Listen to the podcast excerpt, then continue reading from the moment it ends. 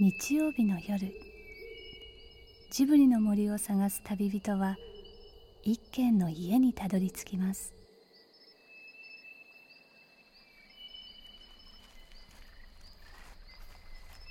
ジブリの森のラジオの川のほとり。そこに立つレンガの家はスタジオジブリ鈴木敏夫さんの隠れ家です。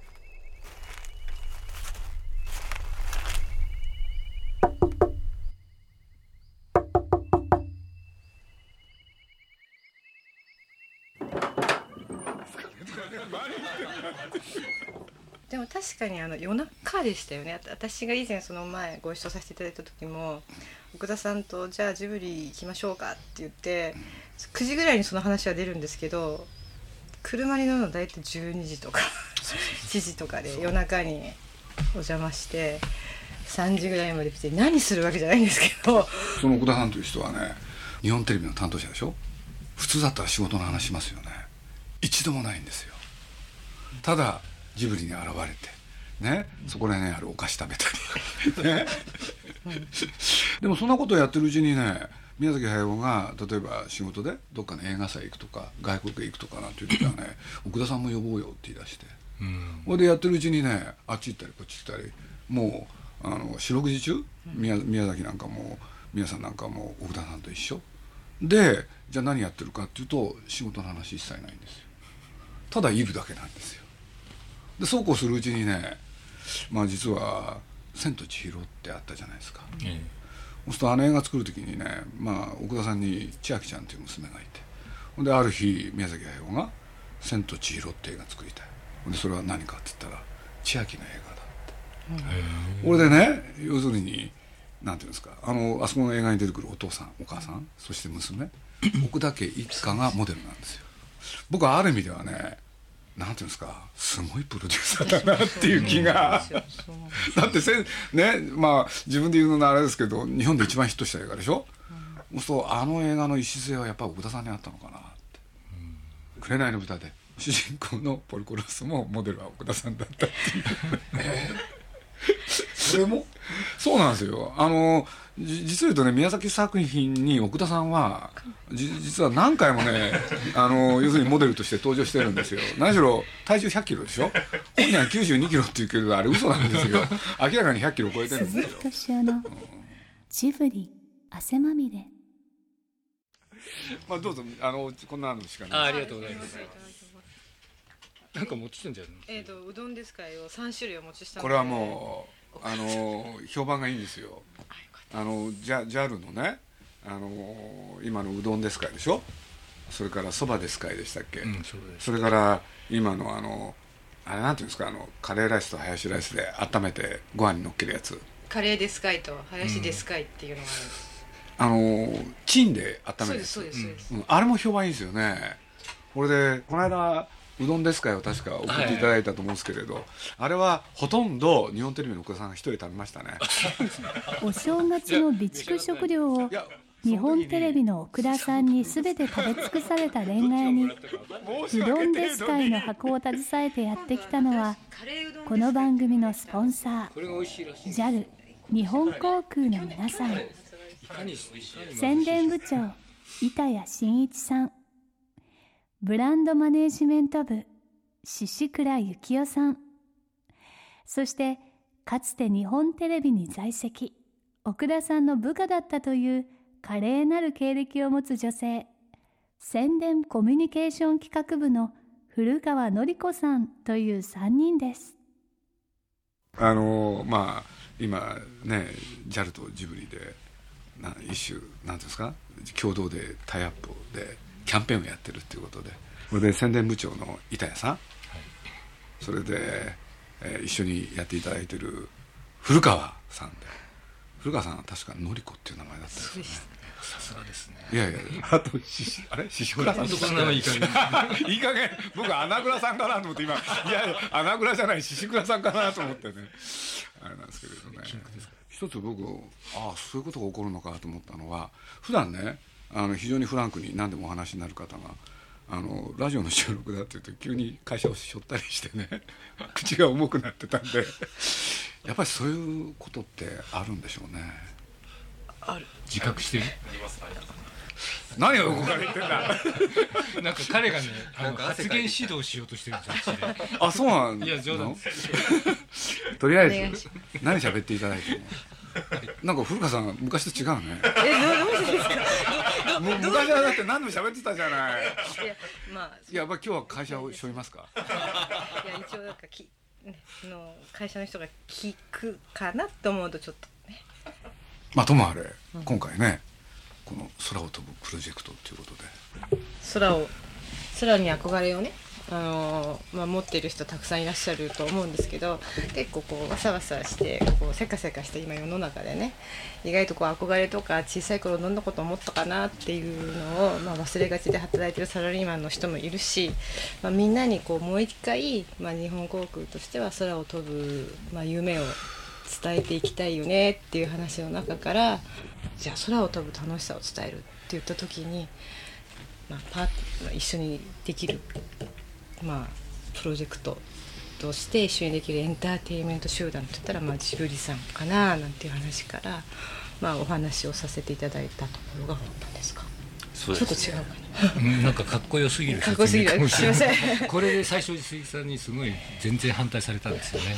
そんなかっこいいこと言ったって違うでしょって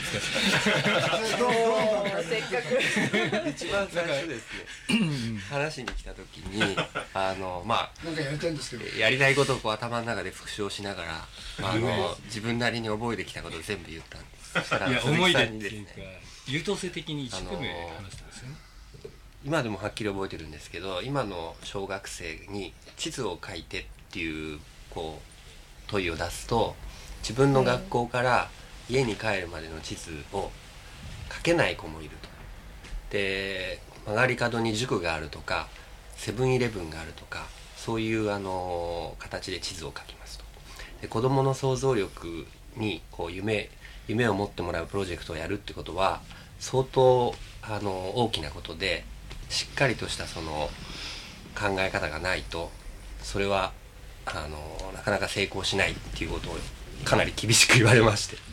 それがまあ第1回目の大体君たち子供のこと知らないよ。最初に言われたんですよね。今の子たちはそんな言う空想もできるような子たちは少ないよみたいなことを。で実際あのきれい事ばっかりだったわけですね。いやいやそんなそんなことじゃないんですけどね。鈴木さんにしてみると全然地に足がついてないっていうことだったと思うんですよ。我々2時間お話ししてうちひしがれて帰りましたもんね。そういやそれはそれとしてでここ出た後にあのこうちょうど夕夕夕暮れ過ぎですか？みんなこう集合としながらですね。あの2時間あの 駅まで駅までとぼとぼ歩きな僕そんな失礼なことしないですよ。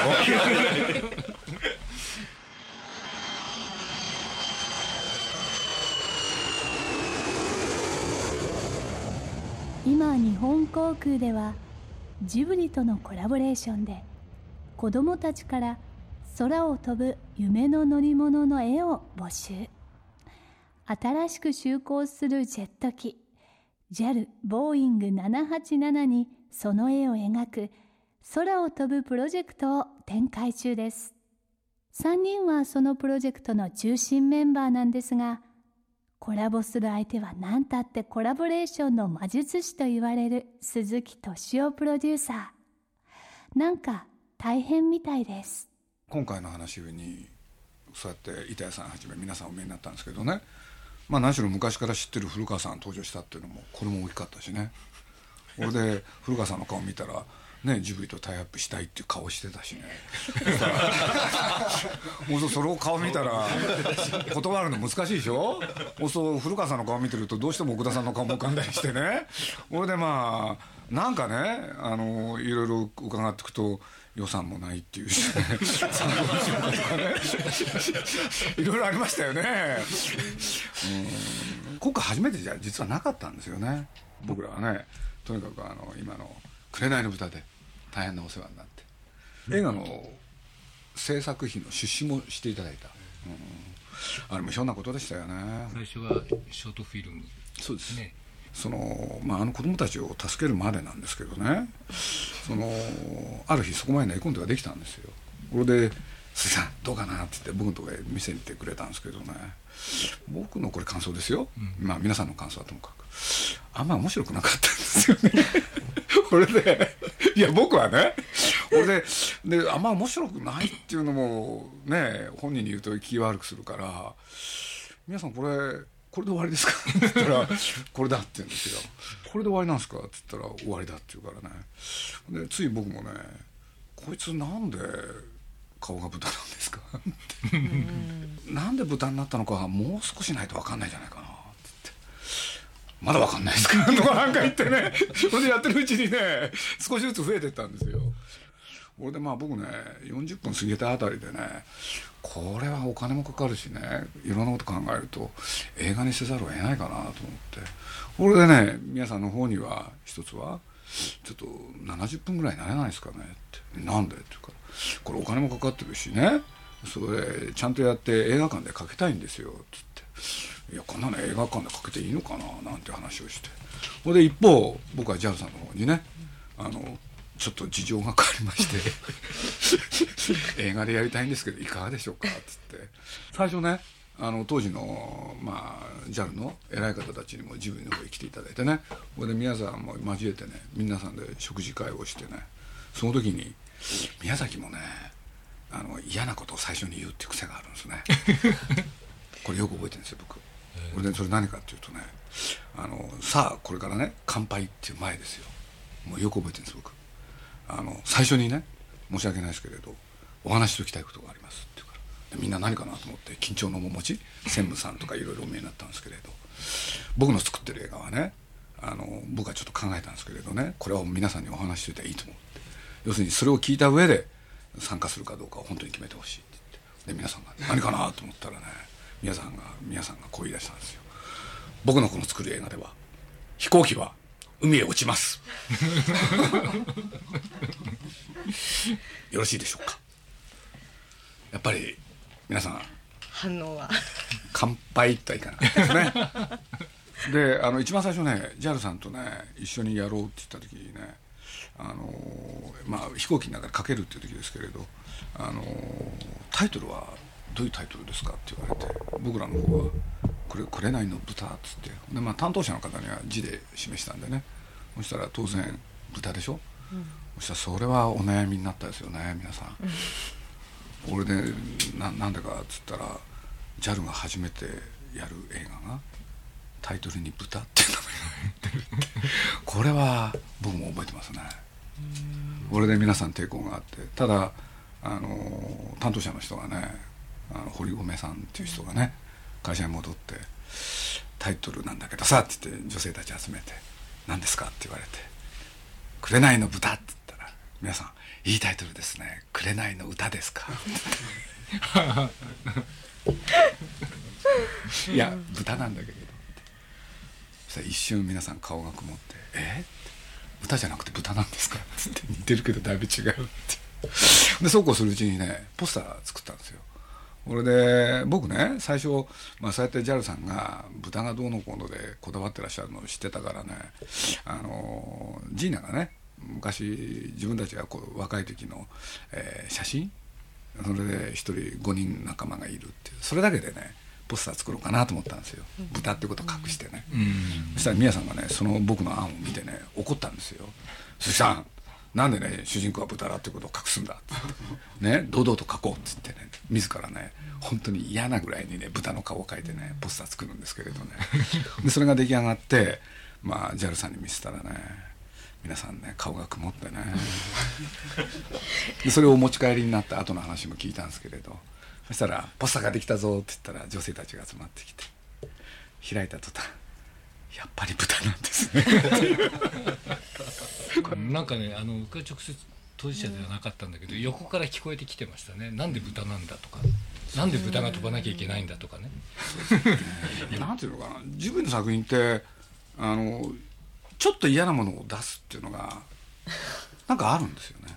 なんかこう一般的なこう常識で考えるとちょっとそこにそういったものをこう許容するのはこう引いてしまうところにこうふっと入ってくるんですけどでも実際に作品を見てるうちに気づいてみるとこう自分のこう親しみやすいこうキャラクターとして心に入ってきてるっていうのが多分うちの娘なんかもあの映画見てあの豚にすごくこう親近感を感じてるようなところ、そこが最初はこう一般的にこううっとこう引いちゃうんですけど、実際には心にグッと入ってきてる。今でもあの うちの支店東京の支店があるんですけどそこのオフィスにあのポルコのこんな大きなぬいぐるみがドーンと置いてああるんそうですか。だから僕いまだによく覚えてるのはねあのーなんだ「飛べば見える」っていうコピーでね、あのやっていくわけなんですけれど。作品ってね上っ面で面白おかしいをやってもなかなかお客さん納得してくれない、なんかそれがあるような気がするんですけどね、うん、どういう意味かっつったら綺麗事だけでは作品にならない。嫌なものを入れた時に初めて作品になる、っていうのは何かあるんですよ。でまあ宮さんなんか特にあのナウシカなんかもそうですけどね。不快っていうのが、ね、みんなが意味嫌う嫌な場所、ところがそこにこの世界を浄化する秘密があったみたいな映画でしょ。そうするとみんなが好きになるものそして嫌なもの。やっぱり両方のバランスが必要だみたいなね大ヒットでしたよね。だからあれですよご担当者の方は当時ね試写会だって言って、今のねあのー利光社長に当時のお見せする、もうその日はもうその人はその方はもう本当にヒヤヒヤでしたよね。